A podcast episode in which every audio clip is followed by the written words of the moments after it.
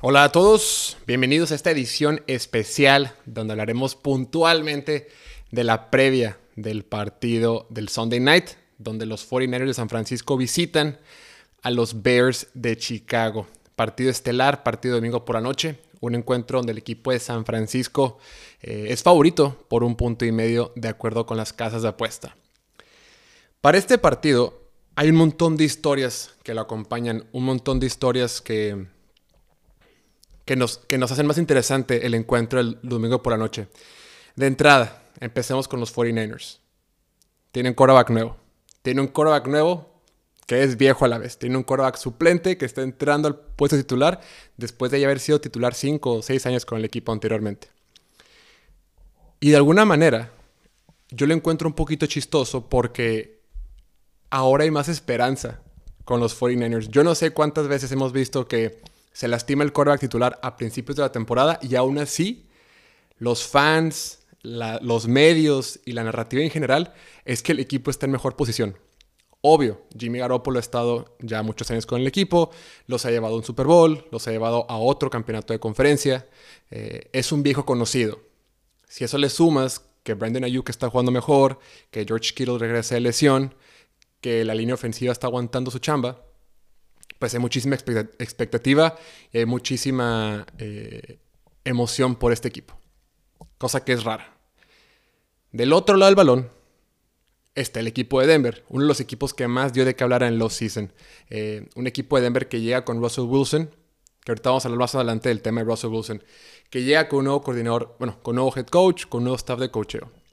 Pero el tema con Denver, a diferencia de San Francisco, es que con ellos el gran tema es la situación del coach. Nathaniel Hackett, quien anteriormente era coordinador ofensivo con Green Bay, ahora llega a ser head coach por primera vez con este equipo de Denver, ha sido muy criticado por su manejo de partido, por no entender bien las situaciones del partido y cómo manejar el reloj de juego, cómo manejar cada situación, cómo saber cuándo jugársela o no, por la inmensa cantidad de castigos. Eh, bueno, estamos aquí también grabando en Instagram. Puse Bears, pero es Broncos, me equivoqué. Es, Broncos. pero bueno, el tema de, de, Denver. No sé por qué puse Bears. El punto es que todo este tema de Denver es... Hay mucha, mucha duda con el coach, ¿no? Sale Russell Wilson a decir en rueda de prensa, decir, ¿sabes qué? Estamos de acuerdo, yo estoy, yo estoy a muerte con mi coach, yo confío en él. Y eso es normal por lo general, eso es lo que los, eh, jugadores terminan diciendo de sus, coaches, ¿no? Eso es lo que dicen en rueda de prensa, es el comentario diplomático. Ahora, yo soy de la idea que Nathaniel Hackett se tiene que dejar de cosas y tiene que dedicarse únicamente a ser head coach. Porque el tipo nunca ha sido head coach antes.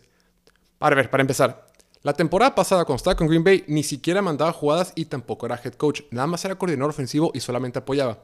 Ahora llega a un nuevo lugar a ser head coach por primera vez, a tomar todas las responsabilidades de ser head coach que implica de un equipo y encima de eso mandar jugadas, cosa que no hacía antes. Sí lo llegó a hacer en su momento cuando estaba en Jacksonville, aquel equipo de Jacksonville que llegó al campeonato de conferencia. Este, pero no es algo que hizo con Green Bay. Cuando estaba con Green Bay, pues ahí estaba Matt LaFleur, ahí estaba Aaron Rodgers, ¿no? El hecho de que esté Aaron Rodgers en el campo le facilite la vida a todo mundo en la organización, tanto al head coach, tanto a quien manda jugadas, tanto a la administración de juego. Porque cuando tienes a Aaron Rodgers, pues él mismo es un, es un administrador del partido.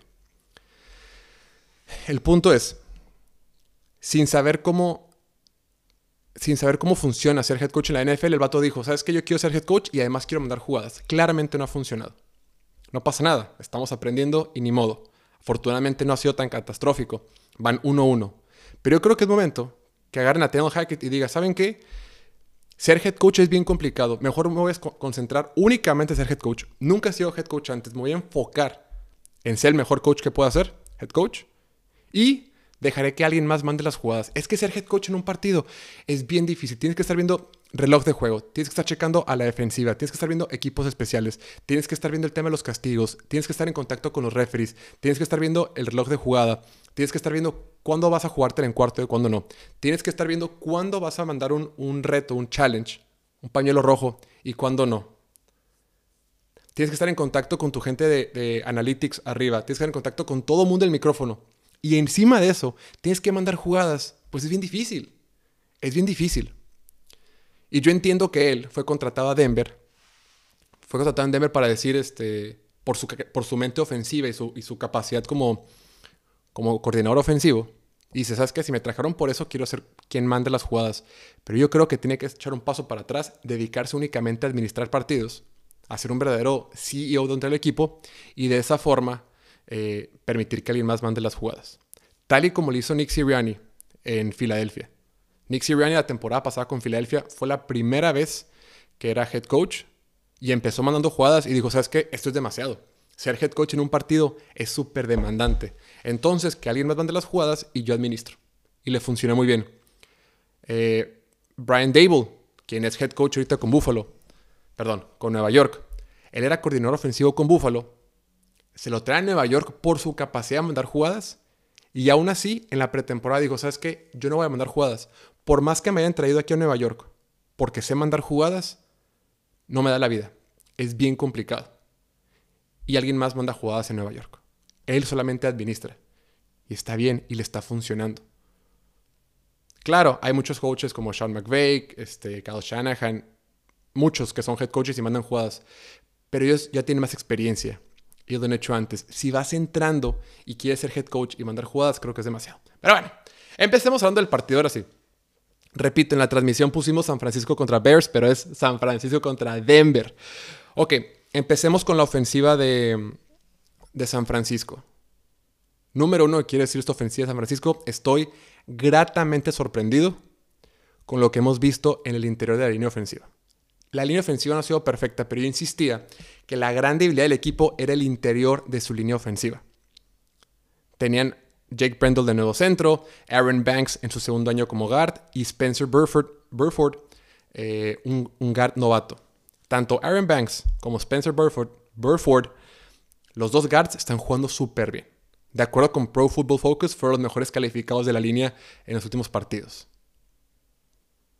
Entonces, la gran preocupación que yo tenía con esta ofensiva ya está resuelta. Bueno, hasta el momento ha demostrado, ha demostrado que no ha sido la gran debilidad. Es cierto que permitieron sacks contra Chicago, pero a ver, es normal. Y aparte un sack fue culpa de Mike McClinch. Este fin de semana tiene una tarea durísima contra, eh, contra Broncos. Van a ver un viejo conocido. Van a ver a DJ Jones. DJ Jones, quien era el liniero defensivo con San Francisco, que lo estaba haciendo bastante bien.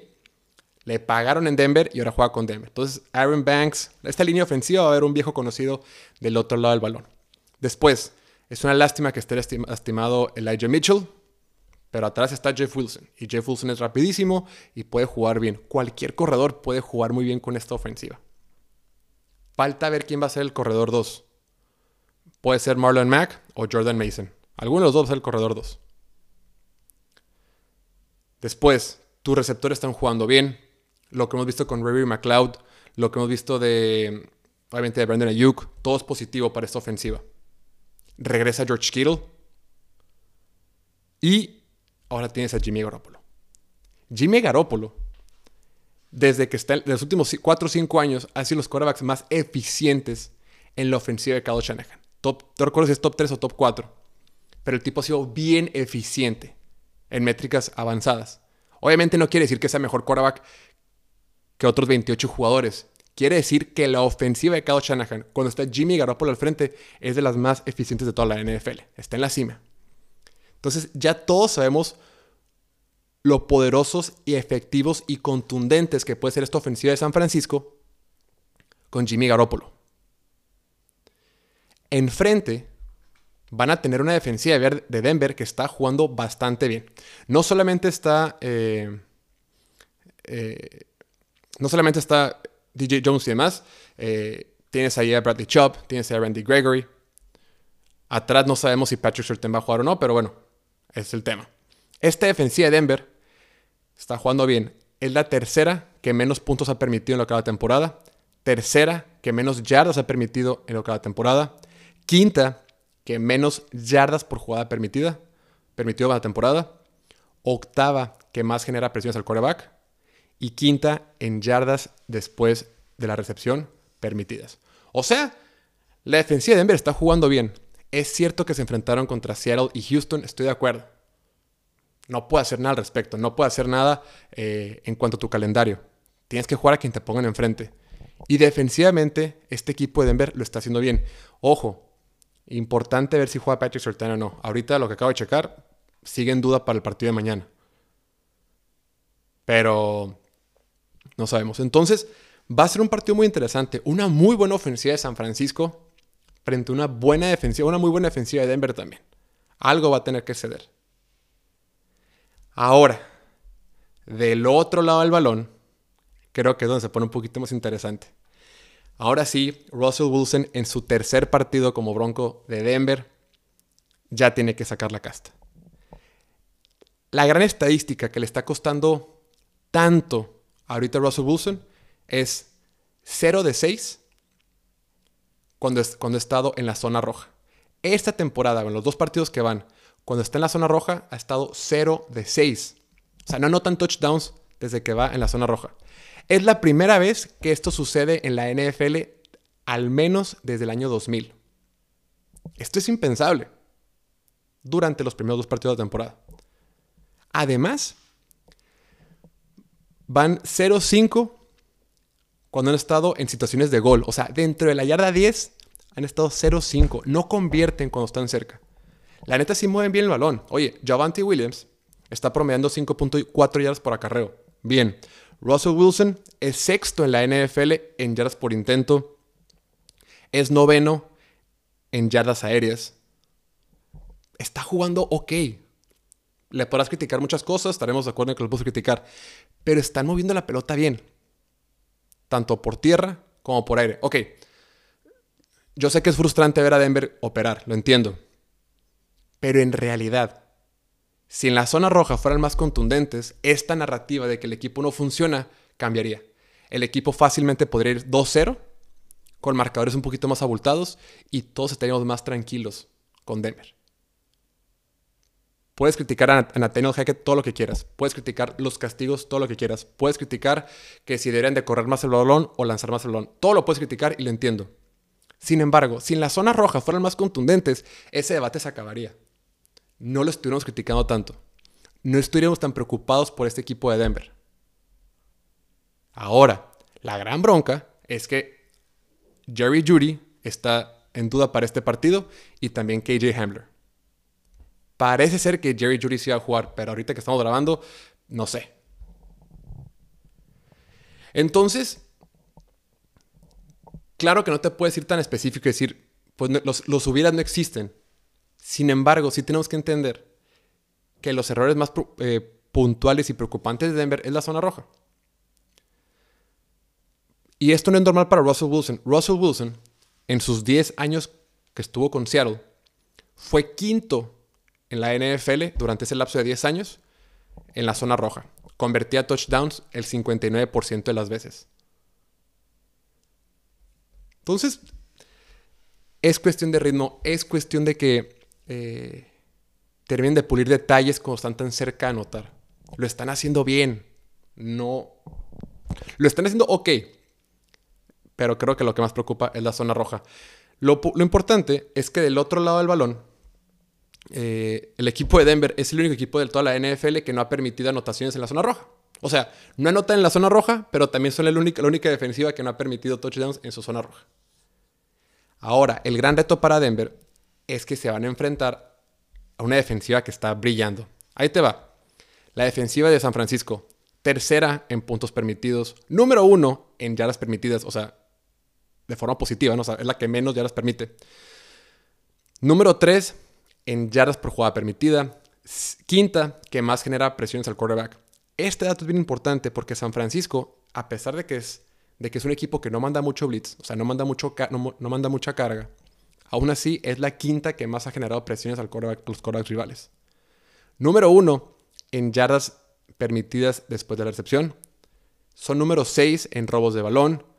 Número uno en primeros y dieces permitidos. Número uno en yardas por acarreo permitidos. En todas las métricas están ahí arriba. Y también entiendo que solo han jugado contra Chicago en una alberca y contra Seattle. Eso lo sé. Pero los números ahí están y están jugando bien. Yo a esta defensiva le veo muy pocos huecos. Ahora que ya está, eh, que esta temporada regresó Dre Greenlaw, el linebacker que le pagaron, que bajó de peso, que está en mejor forma física. Eh, toda la nueva Jufonga que está jugando muy bien de safety. Todavía no regresa Jimmy Ward, pero cuando regrese el safety Jimmy Ward, la defensiva va a estar, todavía mejor. Charvarius Ward el, de corner lo está haciendo bien. Los frontales lo están haciendo bien. Nick Bosa está jugando bien. La gran revelación de la defensiva, la línea defensiva, Kevin Givens, el tackle defensivo, lo está haciendo bien. Esta defensiva está muy fuerte, con un coordinador, coordinador defensivo de segundo año con Dimico Ryans. La defensiva lo está haciendo muy bien. Me gusta mucho este partido porque por fin vamos a ver esta defensiva frente a un rival más fuerte, que es Denver, o contra una ofensiva más fuerte. Y también quiero ver a Denver, que ahora sí juegue contra un equipo más fuerte, como es San Francisco. Entonces, son dos equipos que se han visto bien, bueno, se han visto regular pero han jugado contra competencia menor. Ahora sí, contra buena competencia, se van a medir de verdad. Va a ser un partidazo. Domingo por la noche, los 49ers de Kyle Shanahan visitan a los Broncos de Denver de Nathaniel Hackett. Un partidazo, domingo por la noche. Yo creo que ese partido lo va a ganar San Francisco. Yo creo que van a ganar y van a cubrir la línea de los casinos. Eh, creo que es un equipo más completo. La ofensiva me tiene muy emocionado. Esta ofensiva me tiene muy emocionado porque, porque le hemos visto funcionar, ya le hemos visto tener éxito en temporadas pasadas y ahorita el roster es mejor. Con George Kittle sano, con un interior de la línea ofensiva que está jugando mucho mejor de lo esperado, con Brandon Ayuka aportando mucho más y con Jimmy Garoppolo que ya lo conocemos, la ofensiva va a estar bien. Pero bueno, hasta ahí lo dejamos. Este episodio, bueno, estamos también grabando aquí en vivo por Instagram. Saludos a la raza de Instagram. Y nada, hasta aquí lo dejamos. Nos vemos. Ah, no se, no se les olvide. El domingo, en lo que termine este partido, tendremos nuestra transmisión en vivo en YouTube con la recapitulación de todos los partidos. A lo mejor empezamos a grabar un poquito más tarde. Normalmente grabamos como las... Es en vivo, más bien. Salimos en vivo como las 10 30 de la noche más o menos. A lo mejor empezamos un poquito más tarde porque vamos a ir al juego de Chargers. Pero llegando, tenemos la transmisión y listo. Síganos en todas las redes sociales. Hasta la próxima. Chao, chao.